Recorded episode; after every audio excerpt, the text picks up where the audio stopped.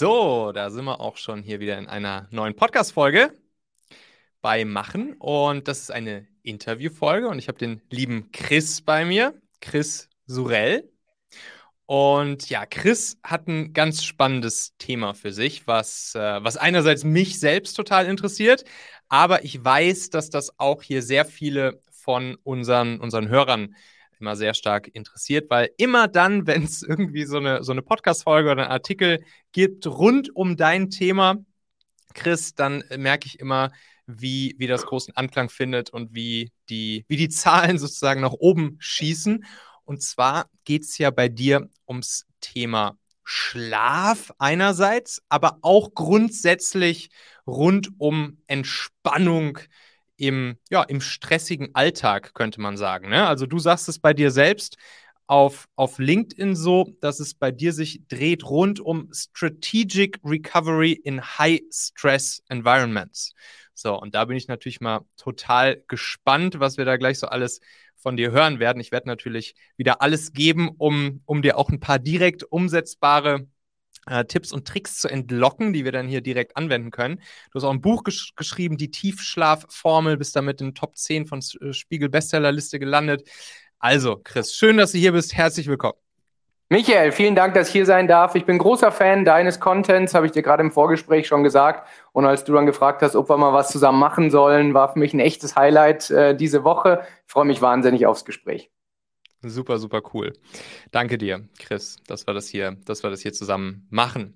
Ja, äh, erzähl noch mal ganz kurz, wie bist du jetzt genau zu diesem Thema gekommen? Wie hast du das ganze Thema Schlaf, Recovery, Entspannung im stressigen Umfeld etc ja, für dich entdeckt? Hast du da eine eigene Story dahinter oder wie kam es dazu, dass du dich da wirklich reingefuchst hast und dich damit äh, so beschäftigt hast?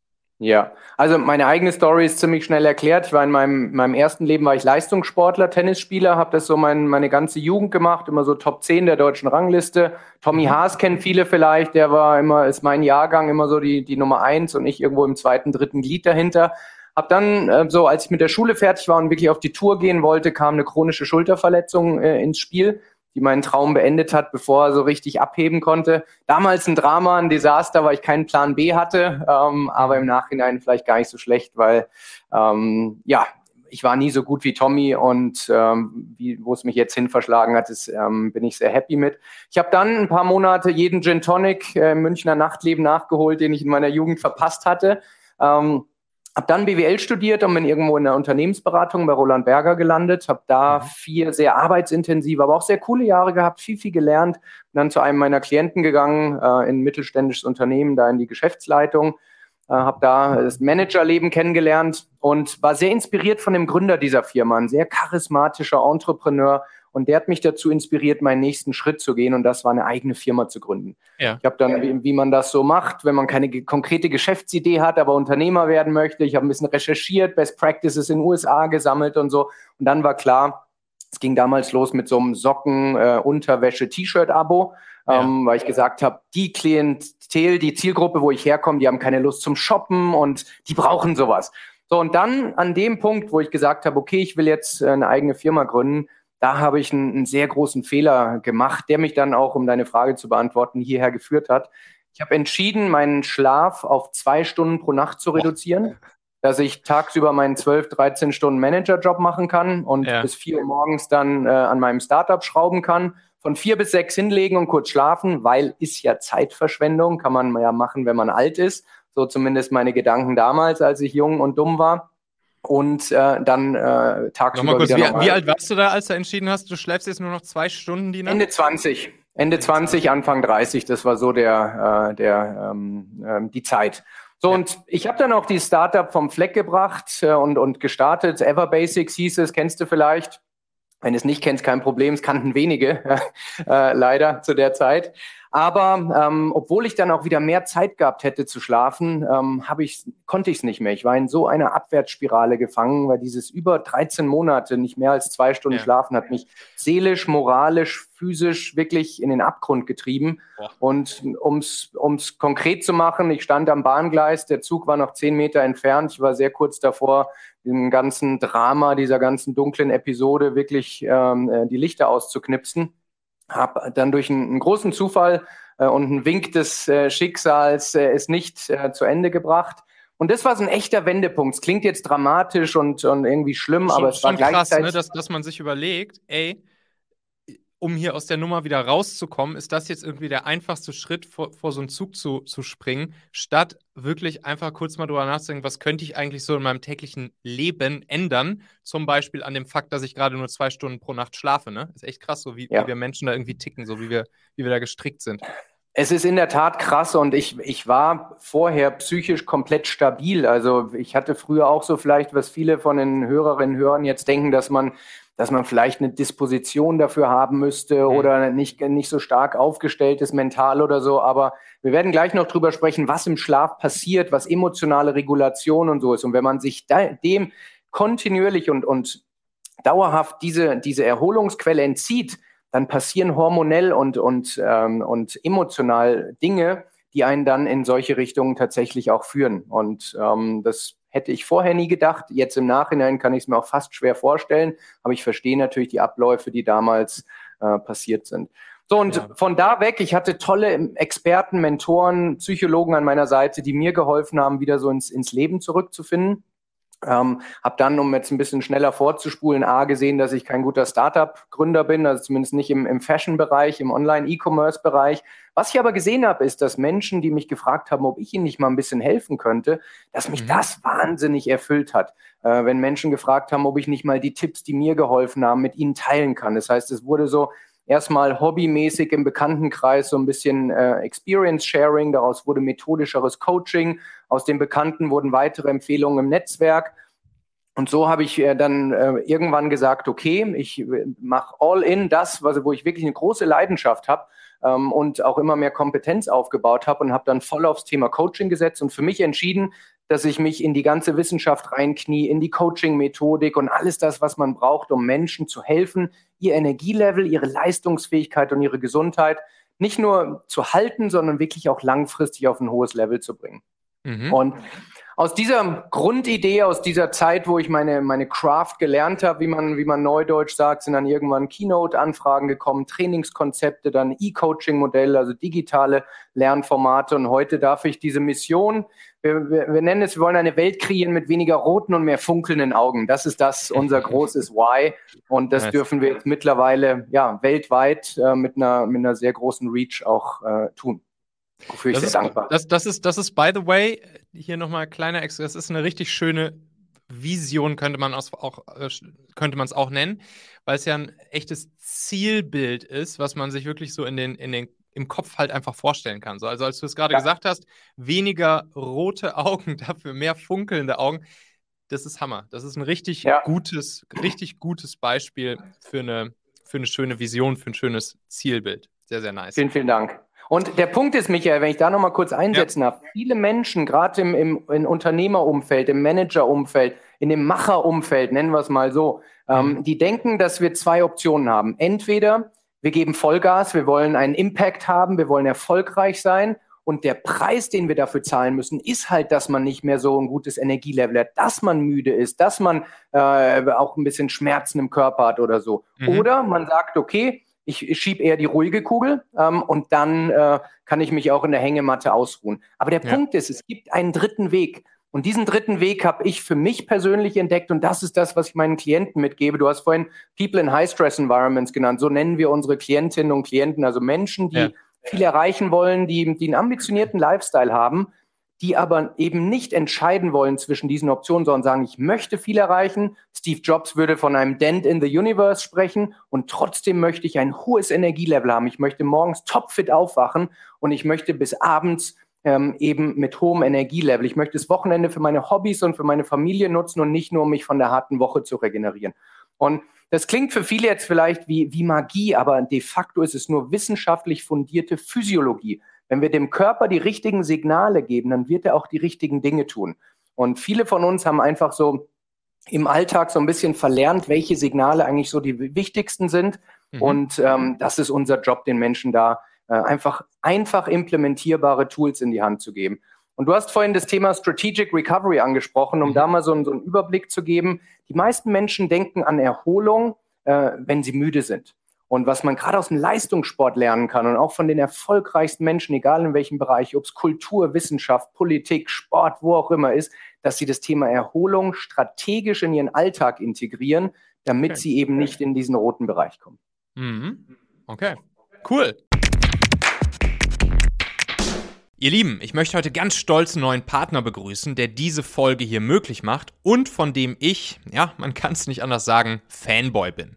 Es sind die Hamburger Mädels und Jungs von Koyo.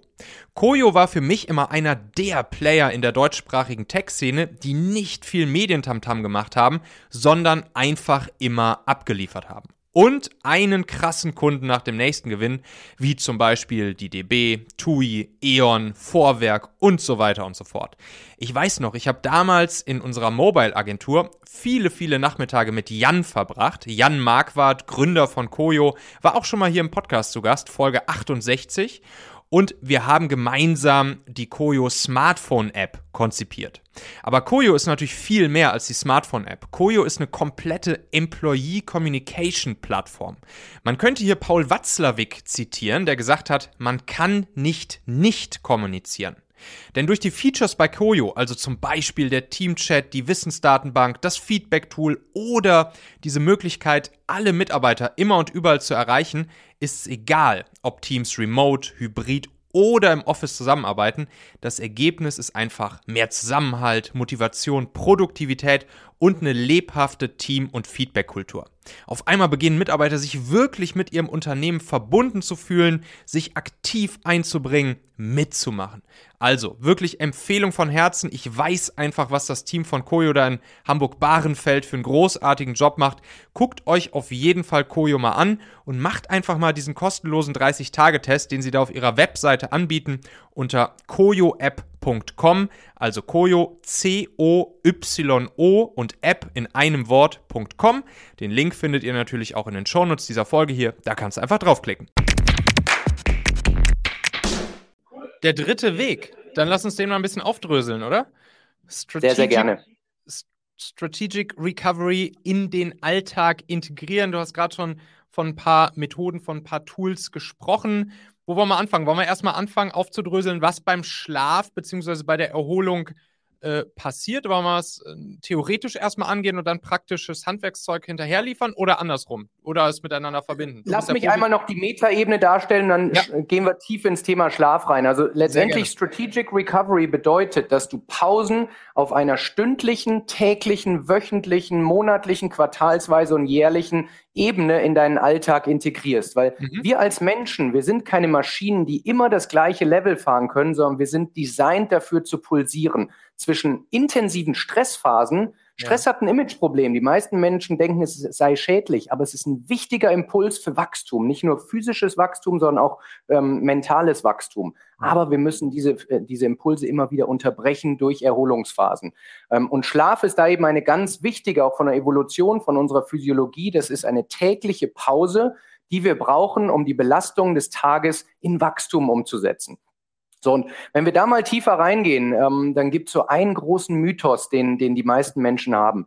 Viele sind müde, muss man ganz klar sagen. Also wenn man mal die Frage stellt, wer, wie hoch ist dein Energielevel morgens, wenn du aufwachst? Ist es eher im Bereich 1 bis 6 oder 7 bis äh, 10?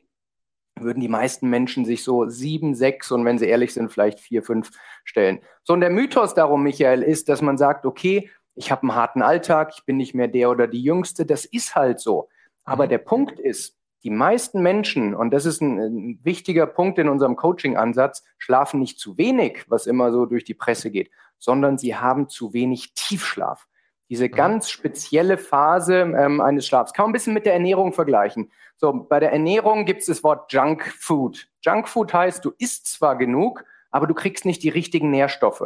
Das heißt, ja. du isst vielleicht viel zu viel Zucker, Kohlenhydrate, aber zu wenig Protein. Und so ähnlich kann man sich das auch im Schlaf vorstellen, selbst wenn man seine sechs, sieben, acht Stunden schläft, aber eben nicht in die Tiefschlafphase kommt. Wir reden gleich drüber, was da passiert und wie man die erreichen kann.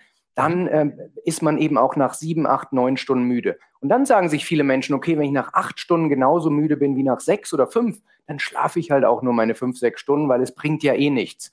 So, und da sprechen wir eben vom Junk Sleep, dass du also in diesen Leichtschlafphasen gefangen bist, ohne in die erholsamsten Tiefschlafphasen abzutauchen. Ja, Ich sehe hier gerade bei dir schon, ich wollte dich nämlich gerade fragen, aber ich habe es jetzt genau gerade gesehen. Du hast auch hier diesen, diesen Ring an, ne?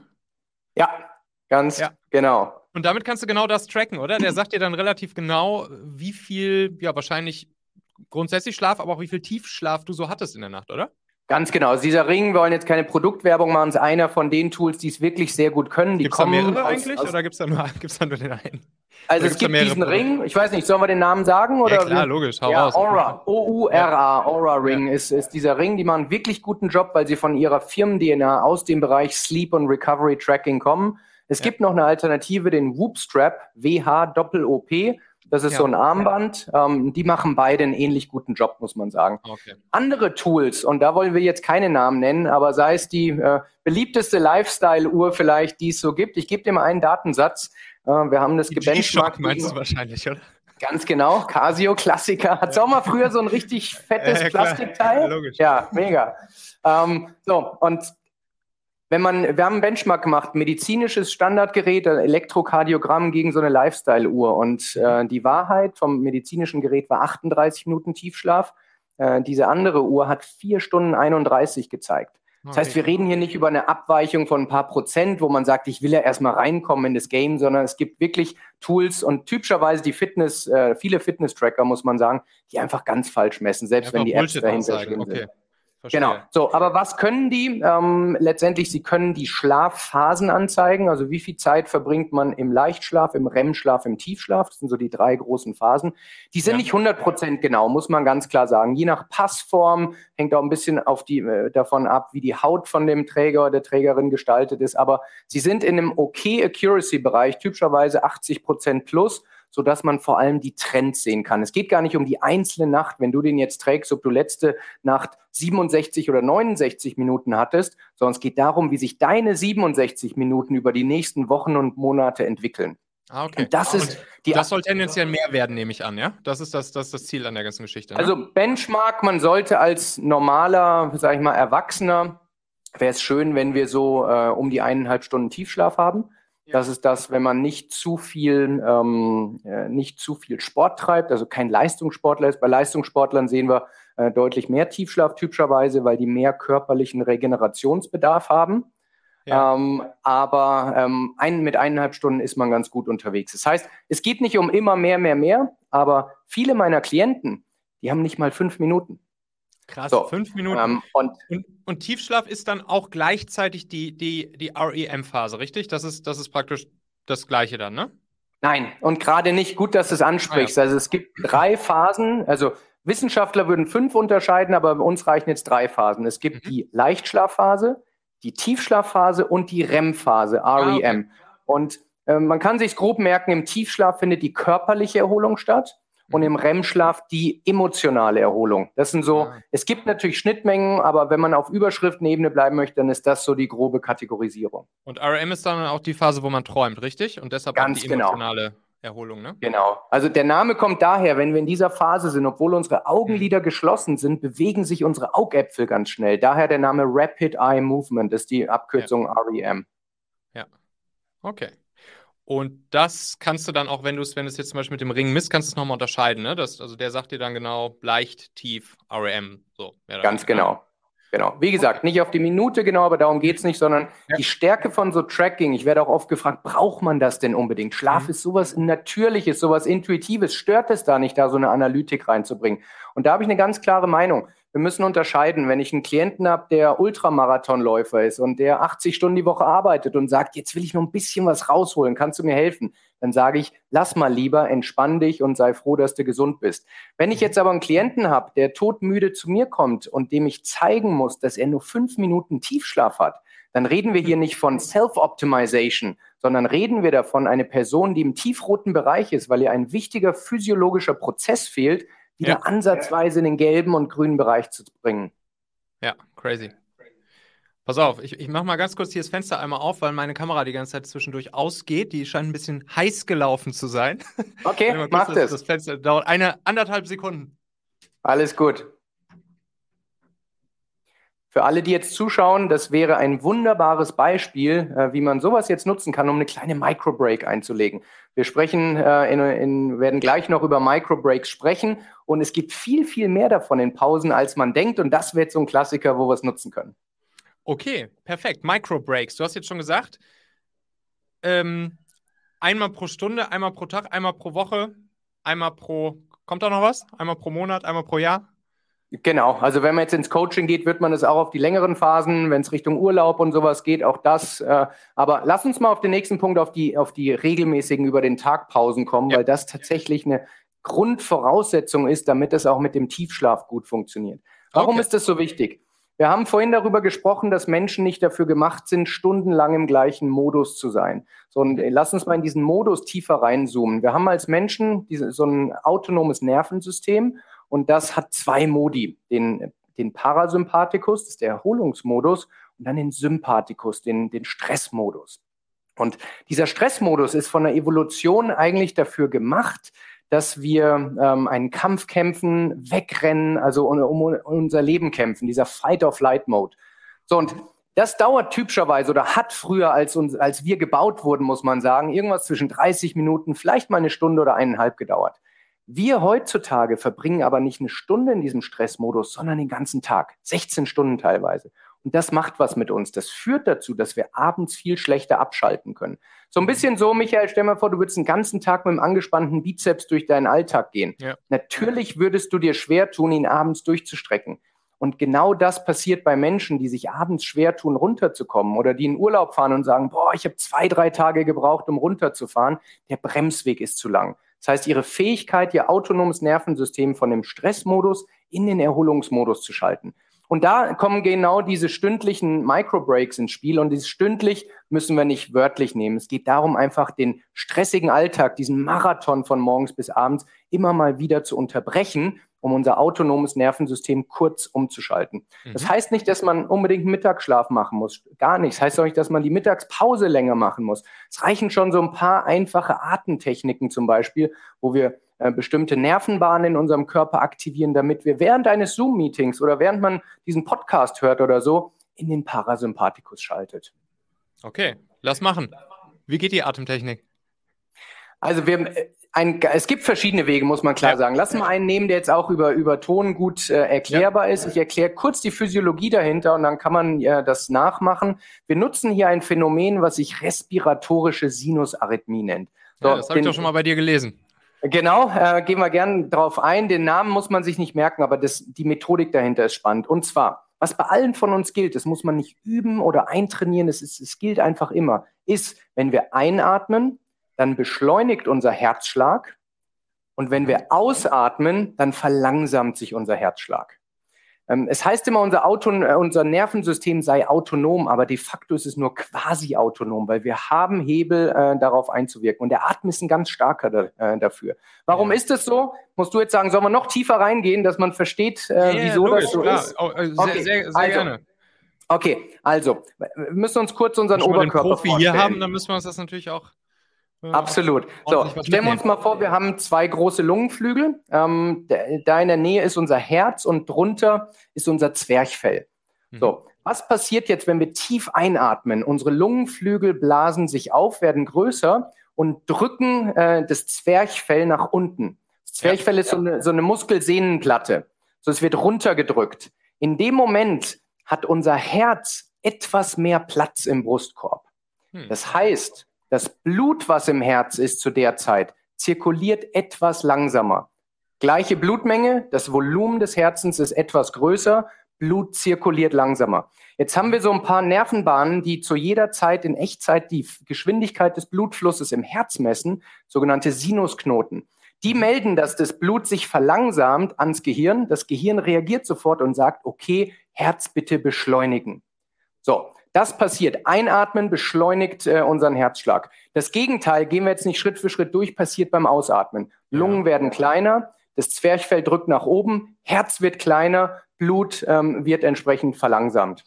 So, und dadurch haben wir jetzt eben die Möglichkeit, Einfluss zu nehmen. Wenn wir einmal einatmen und einmal ausatmen, passiert gar nichts. Wenn wir das jetzt aber strategisch äh, quasi modulieren, ähm, der, der, Gattungsbegriff für diesen ganzen Techniken ist, ist äh, Emph ähm, Exhalation Emphasized Breathing, also die Überbetonung des Ausatmens. Das heißt, wenn man deutlich länger ausatmet als einatmet, dann wird sich unser Herzschlag verlangsamen und unser autonomes Erregungslevel, also unser, unser Level des, des äh, autonomen Nervensystems, reduziert sich. Und das passiert in Echtzeit. Im großen Unterschied zu Dingen wie Meditation, die Übungen brauchen, wo, wo, unser, wo erstmal Dinge sich im Gehirn verändern müssen, ist das eine neuronal verschaltete Logik, die bei jeder und jedem in diesem Moment funktioniert.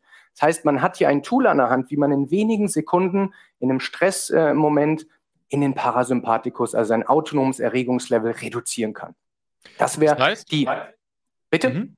Ja, das heißt, in, in dem Moment, wenn ich, wenn ich das, wenn ich das mich, wenn ich mich entscheide, das zu tun, atme ich ganz normal ein, wahrscheinlich egal ob Nase oder Mund. Nase wäre besser, aber letztendlich egal. Nase einatmen Nase und dann einatmen. doppelt so lang ausatmen zum Beispiel. Doppelt so lang ausatmen. Und mache ich das dann am besten in Bauchatmung oder ist es egal, ob, also Zwerchfellatmung oder ist es egal, ob Zwerchfellatmung oder die, die, die Bauchatmung macht es noch, äh, noch effektiver, muss man sagen. Mhm. Aber wenn die Bauchatmung etwas ist, was sich für einen nicht gut anfühlt, weil man das noch nie gemacht hat oder weil man dadurch gestresst ist, dann ist die normale Atmung absolut okay. Wenn man sich verbessern möchte und alles rausholen möchte, wie die machen Leute äh, und Hörerinnen und Hörer, dann in den Bauch. Das kann man daran merken, einfach die Handflächen auf den Bauch legen und wenn der sich so ein bisschen nach vorne oben beim Einatmen äh, bewegt, dann atmet man schön in den Bauch rein. Cool. Und das würdest du wahrscheinlich, wenn ich dich richtig verstanden habe, ja jetzt nicht nur in so einem Moment machen, wenn ich mich vielleicht gerade müde oder schlapp fühle, sondern als eine Art Routine, beispielsweise einmal die Stunde grob, man kann sich ja theoretisch auch einen Wecker stellen oder so auf dem Handy, der einen kurz einfach mal immer wieder dran erinnert und dann einmal diese Übung machen. Wie oft würdest du Ein- und Ausatmen dann empfehlen? Das ist letztendlich was, also wenn man es drei, vier Mal wiederholt, dann hat man schon einen spürbaren Effekt. Wenn jetzt Hörerinnen hier sind, äh, die das gerade machen, die ganz entspannt auf der Couch liegen und einen Podcast hören, dann werden sie sagen, also so groß ist der Unterschied jetzt auch nicht. Und das ist normal, weil wenn das autonome Erregungslevel schon sehr niedrig ist, dann wird diese Übung nicht den vollen Effekt entfalten. Aber wenn man wirklich im Stressmodus ist, also schwitzige Hände, hohe Pulsfrequenz oder wie auch immer sich Stress für, für euch anfühlt, dann merkt man, wie das sehr, sehr schnell korrigiert wird. Aber der Punkt ist, äh, viele Klienten sagen dann, okay, am meisten Value hätte ich da zum Beispiel nachmittags äh, um 15 Uhr, wenn ich am gestresstesten bin. Ja. Aber der Punkt ist hier, es geht noch nicht darum, den Value zu maximieren, sondern es geht jetzt erstmal darum, die Habit zu etablieren, die Gewohnheit. Und da ist meine Empfehlung, es zu einem Zeitpunkt zu tun, wo man die beste Kontrolle hat. Das ist für die meisten Menschen morgens nach dem Aufstehen oder irgendwo, wo, wo noch nicht die ganze Welt an einem zieht. Weil nur dann, wenn sich die Gewohnheit etabliert hat, das heißt, wenn sich neuronale Verschaltungen kreiert haben, dann haben wir im Stressmoment auch Zugriff auf solche Routinen. Und die meisten machen den Fehler, sie probieren es fünfmal nachmittags. Wie du sagst, Handy stellen ist eine wunderbare Idee. Man ist aber gerade im Call, drückt den Wecker weg, tut die Routine nicht und auf einmal äh, kann die Gewohnheit gar nicht entstehen. Verstehe. Verstehe. Das heißt, du würdest damit starten, das erstmal einmal am Tag morgens zu machen, um dann, ähm, um dann dafür zu sorgen, dass du es dann immer, immer häufiger machst und immer, immer häufiger sozusagen einführst, ne? Ganz genau. Also wir skalieren das dann hoch. Menschen, mit denen ich länger arbeite, sind mittlerweile bei 10 bis 15 Mal von, von solchen Atemübungen. Klingt jetzt für jemanden, der es noch nicht macht, total overwhelming. Aber man mhm. wird sehen, dass man sich einfach viel, viel besser fühlt dabei. Und dann hat man Rückenwind, man hat Momentum. Dann ist nichts, was man machen muss, sondern es zieht einen quasi dahin, wenn man irgendwo sieht, dass es eine kleine Microbreak gibt. Gerade als du dich um deine Kamera kümmern musstest, so es war ein Moment, äh, mhm. wer jetzt hier gerade zusieht oder zuhört, kann man eine kurze Pause machen, kurz äh, die, die Atmung durchführen und schon hat man sein autonomes Erregungslevel deutlich reduziert. Und das, um jetzt den Bogen zur Strategic Recovery und zum Schlaf zu kreieren, ist eine Grundvoraussetzung, dass wir abends überhaupt richtig abschalten können und dann in den Tiefschlaf kommen. Weil viele Menschen haben noch ein viel zu hohes autonomes Erregungslevel. Sie schlafen zwar ein, weil sie sehr müde und wenig ausgeruht sind, aber sie kommen eben nicht in diesen Tiefschlaf. Und da sind wir wieder beim Junk Sleep. Ähm, und dieses, die, die, diese Abwärtsspirale kann man vor allem mit dieser Fähigkeit, schnell abzuschalten, äh, wieder in den Griff kriegen und umdrehen. Okay, das, das ist genau das Ding, ne? dass man damit die, die Fähigkeit trainiert, dann in dem Moment, wenn man im Bett liegt, dann auch wirklich abschalten zu können, ne? Absolut. Das, das, es das ist, bringt das wenig, ich will nicht sagen gar nichts, aber äh, wenn man in dem Moment ist und erst dann anfängt, bestimmte Dinge zu tun. Man muss in den Sachen besser werden. Roger Federer macht auch nicht einen bestimmten Aufschlag das erste Mal im Wimbledon-Finale, sondern er wird das trainieren, damit seine Abläufe dann, den, also dass er Zugriff auf bestehende Routinen und Abläufe hat, die ihm dann einfach fallen, äh, wenn er sie am nötigsten braucht. Okay. Wollen wir, wollen wir auf das Thema Schlaf dann direkt weiter übergehen oder gibt es da, noch, da noch Wichtiges, was wir dazwischen noch aufdrösen sollten? Es gäbe viel Wichtiges, aber lass uns äh, zum, zum Thema Schlaf kommen und, und aufs Thema Tiefschlaf. Ähm, mhm. Wie gesagt, wir hatten vorhin gesagt, es geht nicht immer nur um die Länge, sondern wenn man, wenn man zwei Minuten Tiefschlaf hat, dann ist fast egal, ob man sechs oder neun Stunden schläft. Die Frage ist jetzt, wie kann man mehr Tiefschlaf kriegen? Und zwar ja. idealerweise ohne länger schlafen zu müssen, weil für die meisten Menschen ist die Dauer im Bett gesetzt. Wegen äh, durch den Lifestyle, durch die Arbeitsbelastung, die familiären Themen. So kommen die meisten Klienten äh, zu mir und sagen, ich habe sechs Stunden, sag mir, wie ich das Maximum rausholen kann. Okay. Und da kommen wir zu einem Punkt, wir nennen das Tiefschlafverdichtung. Das heißt, mhm. ähm, wir, wir ähm, erlernen die Fähigkeit, den Tiefschlafanteil zu erhöhen, zu optimieren, zu maximieren, ähm, ohne länger schlafen zu müssen. Und das ist, wenn man das kann, ist wirklich ein Gamechanger im Leben, muss man ganz klar sagen, weil mit dem gleichen, mit dem gleichen Zeitinvestment, was man seit Jahren hat und, und dachte, es sei einfach zu wenig, trotzdem einen viel höheren Return zu kriegen, ist etwas, was einen in allen Bereichen äh, besser machen wird. Kognitiv, physiologisch, die Ernährung verbessert sich, man hat auf einmal wieder Energie, Sport zu machen und, und, und. Man wird produktiver, ist ja auch ein großes Thema bei dir ähm, sodass man tagsüber schneller arbeiten kann. Und da sind wir nämlich in einer Aufwärtsspirale, die dann nach oben geht. Wenn man nämlich auf einmal wieder mehr Zeit hat, dann hat man auf einmal mehr Zeit für Microbreaks, dann wird man besser darin abzuschalten. Und so äh, katapultiert man sich Stück für Stück auf ein dauerhaft höheres Energielevel. Cool. Ja, also bin, bin ich total gespannt, kann, kann ich mir auch sehr gut vorstellen. Bei mir persönlich ist es jetzt zum Beispiel so, dass ich eigentlich in der Regel gut einschlafen kann abends. Also wenn ich mich mhm. dann ins, ins Bett lege, dann, dann penne ich auch relativ bald in der Regel ein. Was heißt das oh, ungefähr? ungefähr Anzahl Minuten? Mm, naja, manchmal, manchmal mache ich mir da noch einen Podcast dazu an, so, und dann ist das vielleicht auch so ein bisschen äh, mein, mein geankertes äh, Ritual, wo dann auch mein ja. Körper weiß, so, okay, dabei pennst du halt ein. Und vielleicht natürlich auch in gewisser Weise eine kleine Ablenkung, was die Gedanken angeht.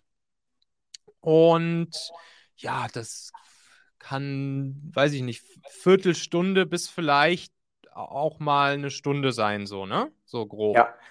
Ich frage deshalb, Michael, weil viele mhm. Menschen, die sofort einschlafen, zwei Minuten, fünf mhm. Minuten, die haben immer so ein breites Grinsen und sagen, hey, ich habe kein Einschlafproblem, bei mir läuft's. Mhm. Der Punkt ist aber, wenn man so schnell einschläft, dann ist es ein sehr, sehr sicheres Zeichen, dass man übermüdet ist, dass man also im mhm. Schlafdefizit ist. Entweder im Schlafdefizit oder im Tiefschlafdefizit. Ja. Weil, was passiert beim Einschlafen? Also es gibt ja Menschen, die sehr schnell einschlafen, manche, die, die länger brauchen. Woran könnte das liegen? Äh, lass uns da mal so zwei, drei Gründe äh, sammeln. Und da sind wir auch schon wieder am Ende dieser Folge hier. Denk doch mal kurz drüber nach. Für wen könnte diese Folge oder der Machen-Podcast allgemein auch wertvoll, hilfreich oder spannend sein? Erzähl dieser Person gerne mal davon. Du kannst einfach den Link machen.fm slash podcast zum Beispiel per WhatsApp an sie senden oder diese Folge hier direkt aus deiner Podcast-App an sie teilen. Wir hören uns auf jeden Fall in der nächsten Folge wieder, vielleicht ja schon morgen. Bis dahin, dein Michael.